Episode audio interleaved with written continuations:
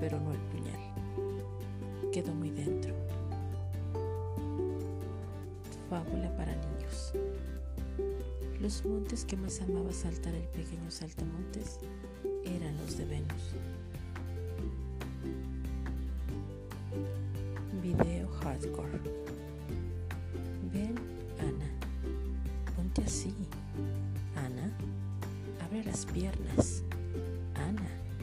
Mira la cámara. Ana, tienes que verte caliente. Ana, como todas. Ana, déjate hacer. Ana, alza el culo. Ana, voltea para acá. Ana, qué rica. Ana, ponme las tetas. Ana,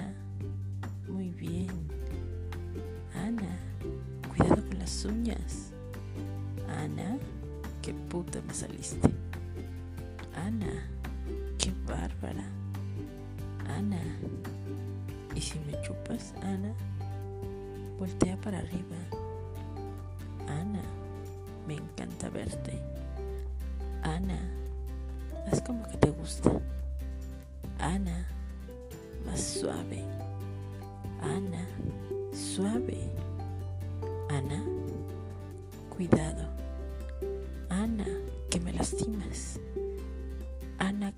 ¿Qué haces? Me duele. Ana, no, Ana.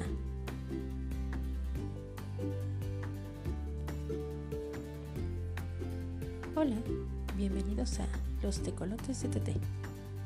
Los poemas que acaban de escuchar pertenecen al poemario Eros una vez y otra vez de Julio Santibáñez. Este poemario es ganador del Premio Internacional de Poesía Mario Benedetti.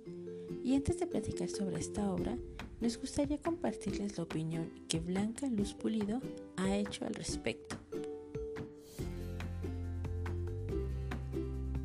En los poemas de Eros una vez y otra vez se dibujan hipotéticos cuadros, secuencias, atisbos y paisajes de una y múltiples historias, estados de ánimo, chispazos y reflexiones que pueden ser de amor o desamor, de encuentros y complicidades, o de saltos a la nada y despedidas inevitables. La pluma de Julia Santibáñez sabe captar los más pequeños matices, las sutilezas e incluso el negro sarcasmo que acompaña las ceremonias del adiós. El lector asiste en estas páginas a una pluma de estilo impredecible y lúdico que puede adentrarse en intensidades amatorias en versos como Pierdo el aliento el centímetro de piel que tocas sin saberlo, o en este dístico impecable, No hay más hoy que tú. O bien, puede pintar un amor leve y aéreo, como en el poema Septiembre leve, en el cual se lee, mientras de la mano brincamos nubes, vamos saltando la tarde que respira de luz. En este libro veremos el día y la noche del amor, pero también sus zonas intermedias, esos diferentes climas o facetas del prisma amoroso que la poeta pone frente a nosotros, en los que a veces juega con el lenguaje, pero en otras desarrolla una poesía más dramática y austera, y en otras ocasiones la alada brevedad, la ligereza irónica, pero nunca burda, nos mira de frente en sus versos brillantes, paródicos y juguetones. Se trata de una poesía que no dejará de sorprenderlos, de llevarnos de la mano para asistir a sus misterios y obsesiones, a veces con irreverencia, a veces con profunda serenidad, con el conocimiento que surge del dolor y de su aceptación. Poesía fresca, lúcida, tan camaleónica como el mismo Eros desde donde se construye, avanza y retrocede ante nuestros ojos. Blanca Luz Pulido.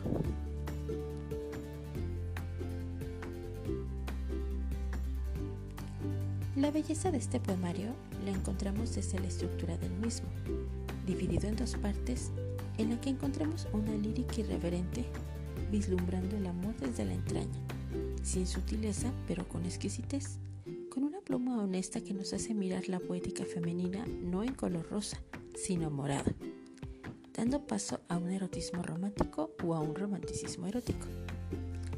También experimenta la autora con los haikus que presenta en la segunda parte y con la cual nos presenta también una breve historia.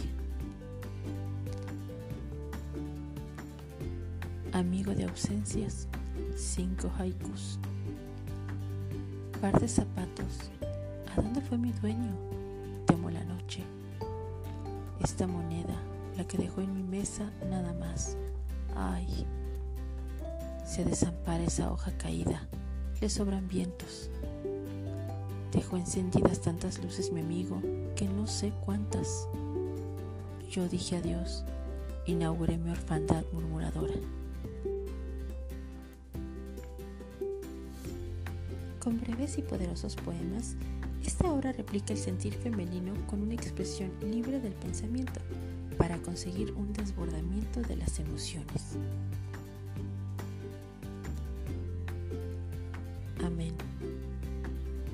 Próspero y en lo adverso, en la salud y en la enfermedad, prometo serte y él hasta que la muerte nos separe. Apenas penumbra. Si un día dijeras te quiero, me iría a la sombra, me iría a sentar en la hierba detrás de la casa para abrazar mis piernas y que el rocío mojara mi falda. Así que si a ustedes les gusta la poesía, los invitamos a disfrutar Eros una vez y otra vez, así como otros títulos de Julia Santibáñez. A continuación, damos paso a nuestra sección de y sus libros, donde seguimos la lectura de Ella trae la lluvia de Marta Riva Palacio. Capítulo 6 el 21 de junio de ese año fue uno de los días más calurosos en la historia de la isla. Parecía que el verano había decidido golpearnos con toda su furia a cambio de las festividades que se preparaban en su nombre. El sol cacinaba la arena produciendo espejismos en el aire. A través de la atmósfera ondulante iban y venían las siluetas de los pescadores y sus familias mientras preparaban las hogueras para la noche. Se había declarado una tregua tanto los isleños como la gente del mar estaban demasiado ocupados con los festejos de San Juan para fijarse en qué hacía el otro bando. Al atardecer, sin que mi tío se diera cuenta, robé algunos dulces y pescados secos de la cocina y me dirigí a la ensenada. Calipso no había llegado. Mientras esperaba, preparé la hoguera y coloqué un círculo de piedras a su alrededor. Desde donde estábamos podríamos ver los fuegos artificiales sin que nadie nos molestara. Confiaba en que mi tío estaría demasiado ocupado bebiendo con sus amigos como para notar mi ausencia.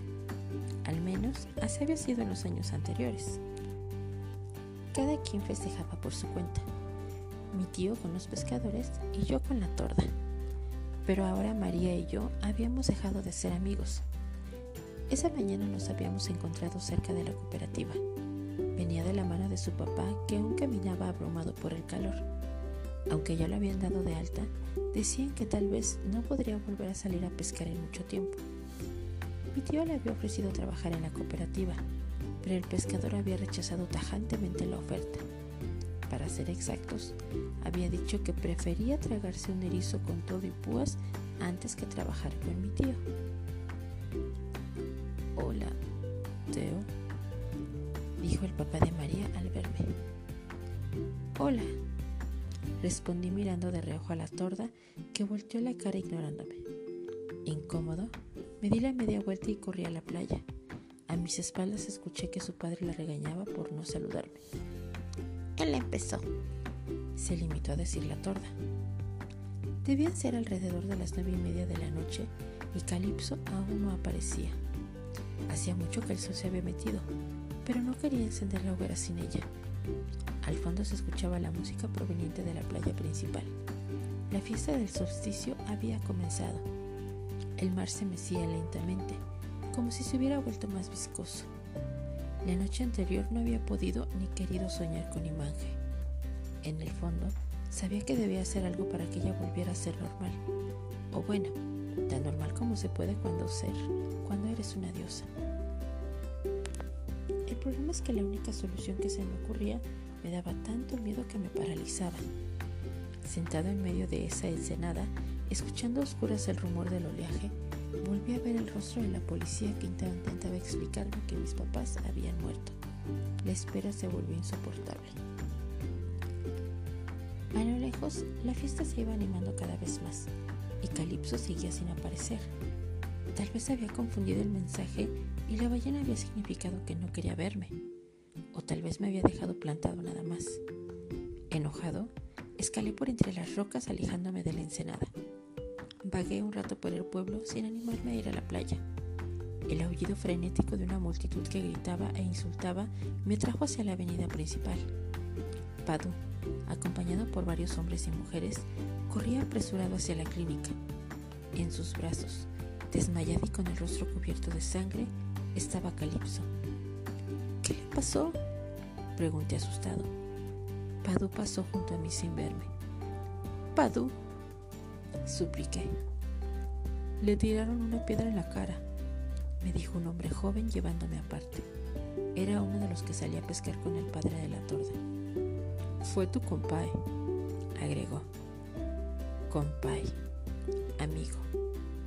Gritando lleno de rabia, corrí hacia la playa principal. Lorenzo y su pandilla bailaban y reían en un extremo lejos de los adultos. Habían encendido una fogata. La torda no estaba ahí. Sin poder dejar de ver el rostro rojo de Calipso, me abalancé contra Lorenzo y lo golpeé en la cara. Él me regresó el golpe tirándome en la arena. Animado por las risas de sus amigos, el coloso se lanzó contra mí. Pero yo seguía viendo rojo y sin entender bien cómo, terminé sentado sobre él pegándole. A nuestro alrededor, sus amigos aullaban animándonos a pelear. Ya no les importaba quién le pegaba a quién, lo que importaba era que el espectáculo continuara. Imaginé a Calipso caminando hacia la ensenada. De seguro comenzó a correr cuando notó que la seguían, pero ellos fueron más rápidos y la acorralaron. Las voces a nuestro alrededor se distorsionaron. La respiración agitada del gigante se mezcló con la mía. Vi la piedra lanzada como proyectil incrustándose en su frente. Una catarata roja. Aullando, Alcé el puño para golpear a Lorenzo directo en la cara, pero ya no era Lorenzo, sino un perro rojo. Y frente a mí, en el mar que se mecía viscoso, había toda una jauría de monstruos marinos observándome. Todos son perros de Sila. Aturdido, bajé la mano y miré a mi contrincante que gemía en el suelo. Las ramas en la hoguera crujieron trayéndome de vuelta a este lado. El océano había vuelto a quedar vacío. Dándome la media vuelta, me alejé del grupo. Limpiándome la sangre que me corría por la boca, caminé atarantado hacia el pueblo. ¡Teo! Miré furioso a la torda que venía corriendo por la calle. ¿Eso es lo que querías? Yo no estaba allí, te lo juro, murmuró asustada. Quédate con Lorenzo, María. Tú y yo no somos amigos ya y corría a la clínica sin hacer caso a sus súplicas. Al verme entrar, Padu, que estaba hablando con la doctora, me cortó el paso. Miró los golpes en mi rostro, pero no dijo nada. ¿Cómo está? Pregunté nervioso. Tuvieron que darle varias puntadas. ¿Puedo verla? No.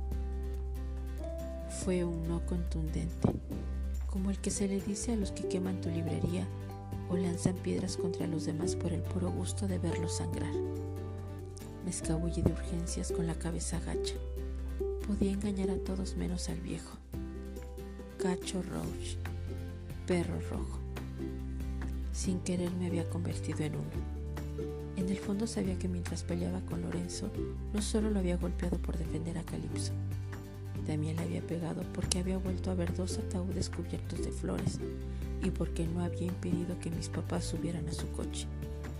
Había sido esa rabia que había traído atorada por dos años y no mi deseo de justicia lo que me había dado fuerzas para enfrentarme al gigante. Había disfrutado golpearlo, y eso punzaba más que todas mis cortadas juntas. Tal vez sí había sido yo el que había convertido a la patrona del mar en un monstruo. Tal vez los perros babosa pueden oler el odio. Mi tío me esperaba en la calle frente a la clínica. Prometiste que no ibas a volver a buscarla, dijo enojado. No volví a la punta este, pero seguiste hablándole. ¿Y qué? ¿Por eso merecía que Lorenzo la golpeara? No, pero tampoco tú debiste pelearte con él. Estoy harta de tus reglas. Comportándote como ellos no vas a solucionar nada, respondió mi tío señalando los golpes en mi cara. Ahora sí estaba a favor de hablar. Siempre encuentras el modo de darles la razón, reclamé mirándolo furioso. Y como si alguien hubiera abierto una llave, salió de golpe toda la frustración que había sentido durante estos dos años. Dices que quieres que esté aquí, pero nunca me has tratado como a uno de ellos. Y nada más porque no nací en tu estúpida isla. Pero, ¿sabes qué? Los peces no van a volver. ¿No entiendes? Todos los alejamos. Nosotros somos los que hicimos que no quisieran volver. Grité y sin esperar a que respondiera, regresé a la playa. Había decidido pasar la noche ahí, escondido entre los botes y con la sal carcomiendo mis heridas. Lloré sentado en la arena. Lloré de rabia y la vergüenza de que me vieran llorar así provocó que llorara aún más. Una mano cálida y pegajosa agarró la mía. Soltándome, miré fastidiado a la torda. También ella había estado llorando. Si hubiera estado ahí, te juro que los hubiera detenido. Ya déjalo, María. Ella se sentó a mi lado, amigos a medias. En el cielo estallaron los fuegos artificiales anunciando el fin de la fiesta. Cerramos los ojos y nos dormimos sobre la arena. La mitad del verano apenas había llegado y ya nos había dejado a todos exhaustos. Capítulo 7 Me equivoqué. Los peces sí volvieron. Flotaron de lado en un cardumen blancuzco. Pizca blanco. Llegaron a la playa mientras yo dormía sin soñar. Peces muertos con una mordida al costado. Peces cazados por perros de sila y lanzados a nuestras playas como si fuéramos parte de la jauría. Los pescadores deben haberlo presentido porque no quisieron tocarlos y los devolvieron a ese mar indolente que se mecía con el colmillo de la canícula encajado en uno de sus costados. Santa patrona del océano, Santa maestra de océano, Santa patrona monstruo, Santa maestra monster, Mami Guata. No pude rescatarla porque yo también me convertí en un demonio rojo. Recobré la cordura, creo. Dormí en la arena junto con la torda, pero Calipso seguía internada en la clínica con una herida en la frente. Cuando desperté en la playa, tenía una cobija encima y la torda se había marchado. Una ranura de sol subía apenas por el horizonte. Sentado en uno de los botes, mi tío me vigilaba pensativo. ¿Habrá pasado toda la noche ahí? Vamos a casa, te... dijo extendiendo su mano. Una pausa. Nos miramos en silencio. Mi tío continuó con la mano extendida. ¿Qué haría si me rehusaba tomarla? Tembló un poco, pero no la retiró. Levantándome, la tomé y nos fuimos de la playa. Al pasar cerca de la cooperativa, sin embargo, nos detuvimos. El padre de Lorenzo y otros dos pescadores estaban golpeando a otro hombre. Era el mismo que la noche anterior me había llevado aparte cuando pregunté qué le había sucedido a Calipso. Mi tío me hizo un gesto para que no lo siguiera y se interpuso entre los isleños y su víctima. Tu hijo y tuya hicieron suficiente daño, dijo mi tío mirando al padre de Lorenzo. No vengas a darme órdenes, te hice muchos favores, dijo este mirándome despectivo. Mi tío se encogió de hombros. Entonces, vende tu pescado tú solo. Ya me dirás cuánto ganas. El padre de Lorenzo escupió en el piso e, insultándonos, se alejó con sus compañeros por la calle. De tal palo, tal astilla. Con razón mi compañero era como era. Mi tío ayuda al hombre del mar a levantarse. ¿Estás bien? Preguntó mi tío. El hombre afirmó y se alejó cojeando por la avenida. En solidaridad, el golpe en mi boca comenzó a arderme. Hice una mueca poniendo la mano en mi hombro. Mi tío me sonrió. Vamos a curarte. Sí. El que mi tío hubiera intervenido para defender a la gente del mar nada más tuvo impacto entre nosotros. Afuera, los enfrentamientos continuaron aumentando cada vez con mayor intensidad. Cuando los extranjeros exigieron que se arrestara a Lorenzo por descalabrar a Calipso, la policía se limitó a decir que era un pleito entre ellos y que el chico iría, eso sí, a pedir disculpas personalmente. La gente del mar respondió que se quedara con sus disculpas. Aunque deseaba ver a Calipso, no me animé a ir a la clínica. No quería que Padú volviera a correrme. Y tampoco creo que mi tío me hubiera dejado salir. Así que pasé el día acostado en un sillón con una bolsa de hielo en la cara. Mi tío rondaba por la sala como una sardina en acuario. Finalmente se armó de valor y se sentó a mi lado. No soy bueno en esto, Teo. La verdad es que nunca pensé tener hijos. Así que había decidido darse por vencido. Apretando la bolsa de hielo, intenté imaginar cómo sería mi vida en un internado. Y sé que nunca podré ser como tu papá, ni en sueños podría lograrlo. Él no era como nosotros. A él se quedó callado, esperando la palabra correcta que, por lo visto, se resistía a llegar. ¿No le gustaba la isla? Sugerí. Mi tío me miró desconcertado. Comenzó a reír. Lo digo en serio, repuse ofendido. Lo sé, es solo que siempre vas dos pasos delante de mí. Eres igual que tu papá. Nunca pude alcanzarlo. Yo también la extraño, y a mi mamá. Mi tío me abrazó y me dio un beso en la cabeza. Nunca se me había ocurrido que él también traía a cuestas la muerte de mis papás. Dos años viviendo con alguien y resultaba que no lo conocía en absoluto. Pero bueno, tampoco era únicamente mi culpa. Por alguna razón, él siempre me había mantenido a distancia. O quizás simplemente era así con todo el mundo. El calor iba de mal en peor y la cabeza comenzó a dolerme terriblemente. Migraña en espejo con la que de seguro tenía calipso por culpa de la piedra. Agitado y con escalofríos a causa de una fiebre que vino de la nada, cerré los ojos y me encontré inmediatamente en la playa. Era la misma, pero todo se veía en rojo y negro, como si el sol se hubiera congelado en el horizonte un segundo antes de desaparecer, oscureciendo el cielo. Llamando y manjé, pero no respondió. Volví a llamar. Tampoco hubo respuesta esta vez. Armándome de valor, me sumergí en el agua. A diferencia de la otra vez, el fondo estaba tan oscuro que me desorienté por un momento sin saber si esa ciudad que tirilaba con un resplandor fantasmagórico unos metros más abajo estaba en tierra firme o bajo el agua.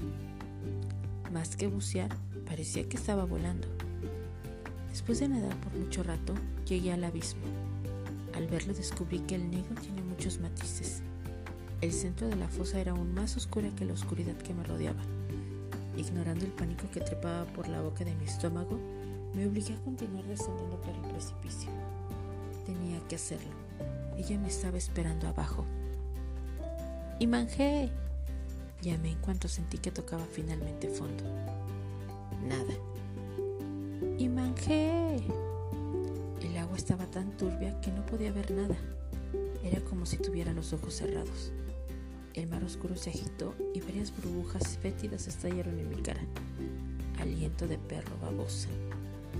Vine a buscarte, dije agitando la mano frente a mí, buscando a la criatura que respiraba unos cuantos centímetros de mi cara. Un gruñido y una sombra me tumbó en el piso cubierto con fango. Alrededor había varios peces muertos. Gritando, intenté alejar al monstruo que rugía sobre mí. Sus ojos resplandecían iluminando débilmente el fondo marino. La criatura me lanzó una dentellada y por poco me agarra la mano. Espera, soy Teo. Ella intentó aplastarme con su cola de babosa. Le esquivé apenas por unos milímetros. Luchamos mucho tiempo, yo intentando protegerme sin herirla y ella haciendo su mejor esfuerzo por devorarme. Golpeándome con sus patas delanteras, me sacó el aire. Me doblé en el piso. Ella se acercó y me miró gruñendo con sus ojos dorados. Sus ojos que seguían siendo los mismos ojos y que había visto convertirse en uno solo cuando la había besado. Y por besarme se había convertido en un monstruo. Le había transmitido esa rabia ciega que había tenido por dos años. Chillando, ella se me lanzó encima.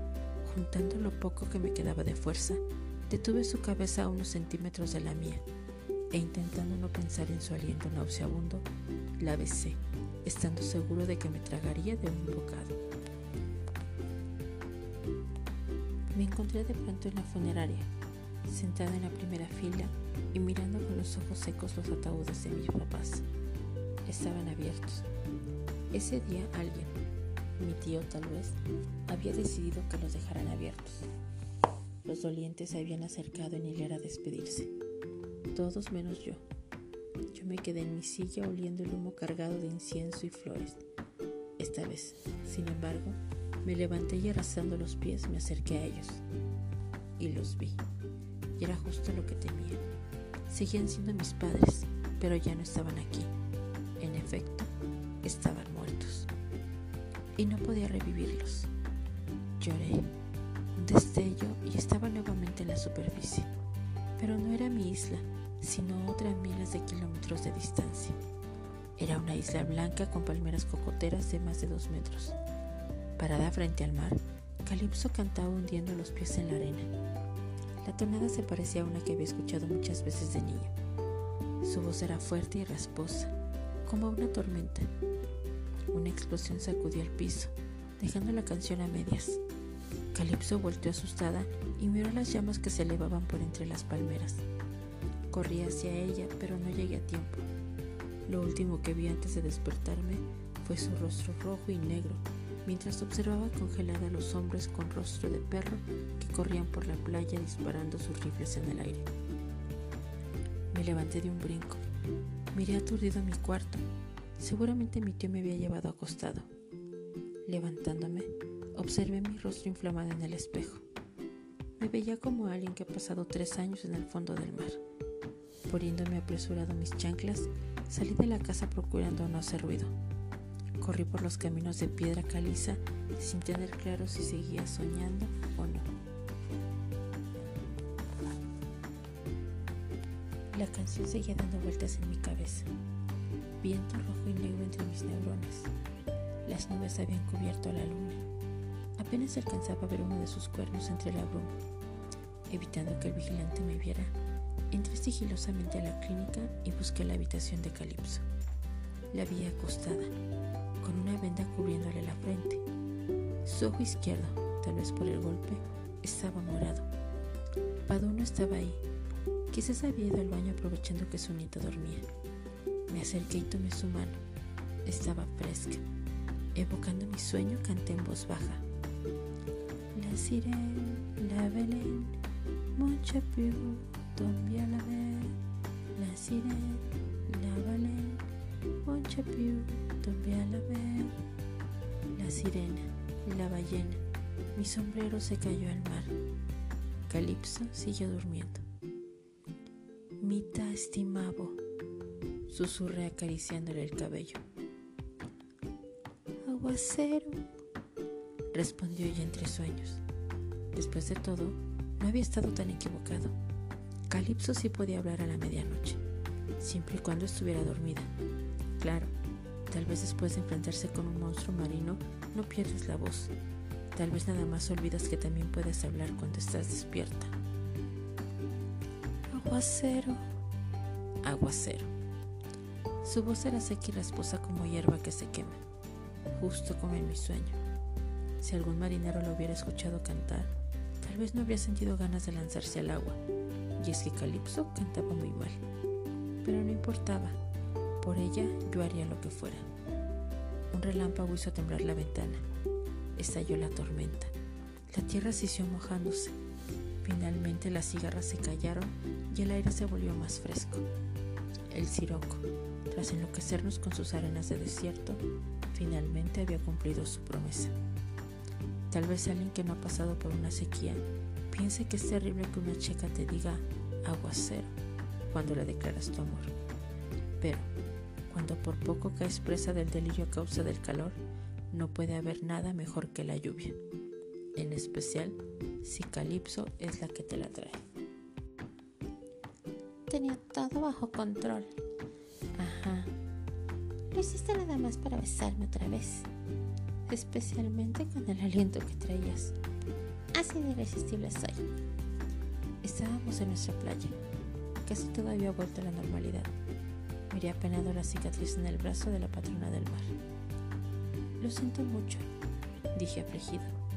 Ella se encogió de hombros. Lo que importa es que fuiste por mí. Pero tenías todo bajo control, ¿no? Brome. Si quieres que te dé las gracias, no lo voy a hacer, dijo ella salpicándome agua salada en la cara. De nada. Ella señaló mi collar. Puedes quedarte conmigo, Teo. Ya me lo dijiste y sigues aquí. La verdad es que no me resultaba difícil renunciar a mis encuentros con ella. Ningún sueño podría volver a ser tan interesante como este. Eso no lo sabes. Deja de leerme la mente. Entonces no vengas a buscarme. ¿O me vas a convertir en puerco? Nos reímos. Tal vez ella también quería alargar la conversación. Tienes que dejarme ir. No sé cómo. Devuélveme el collar. Me despertó la lluvia golpeando contra mi ventana. Intentando recuperar el tiempo perdido, una tormenta bañaba la isla desde la madrugada. Aturdido, miré a Calipso que, recargada en su almohada, comía una gelatina. Un día, una mano se posó en mi hombro. Era Padu. Me levanté asustado. Solo quería ver que estuviera bien. Iba a salir, pero Padu me detuvo. No puedes irte. Es peligroso. ¿Qué pasó? Pregunté asustado. Mataron a un pescador.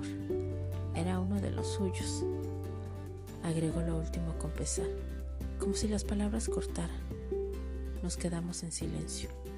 Escuché con más atención la tormenta y noté por primera vez que había algo más al fondo una multitud de monstruos rojos chillándose en la calle. El que la policía se lavara las manos tras el ataque a Calipso fue la gota que derramó el vaso. Cosa de niños. La gente del mar llegó al límite. Los enfrentamientos habían recrudecido hasta que estalló la bomba y, con un muerto a cuestas, no había marcha atrás. Alguien avanzó corriendo por el pasillo. Mi tío irrumpió en el cuarto y al verme ahí, corrió a abrazarme. Me apretó tan fuerte que casi me saca el aire. No vuelvas a salirte así, pudieron lastimarte. Lo siento. Incorporándose, mi tío volvió hacia Padú. Los dos hombres se miraron midiéndose. Lamento mucho lo que les hicieron, dijo al fin mi tío, avergonzado. Padú sonrió levemente. Se declaró una tregua. Volví al lado de Calipso y le tomé la mano. Ella me ofreció gelatina. Padu y mi tío continuaron hablando en una esquina. Tras los disturbios, las autoridades habían cedido a la presión y habían decidido internar a la gente del mar para deportarlos. ¿Qué pasará con ellos después? No era ya de su incumbencia. Al enterarse de esto, Padu comenzó a llorar. Abracé nerviosa a Calipso. Seguramente vendrían por ellos también. Recordando a los hombres oscuros de mi sueño, miré suplicante a mi tío. Él asintió. Conozco a alguien que puede llevarlos al continente. No va a ser fácil pasarlos, pero es mejor que nada. Padu tomó la mano de mi tío y le sonrió afirmando. Gracias. El resto del día quedamos varados en el cuarto de la clínica. Afuera continuó el caos. Mi tío logró convencer a la doctora para que le dijera a la policía que Calipso estaba más grave de lo que en realidad se encontraba. Esto para darnos un poco de ventaja. Aprovechando que las cosas se habían calmado, nos escabullimos por la puerta trasera. La lluvia caía con tanta fuerza que nos costaba ver qué había enfrente.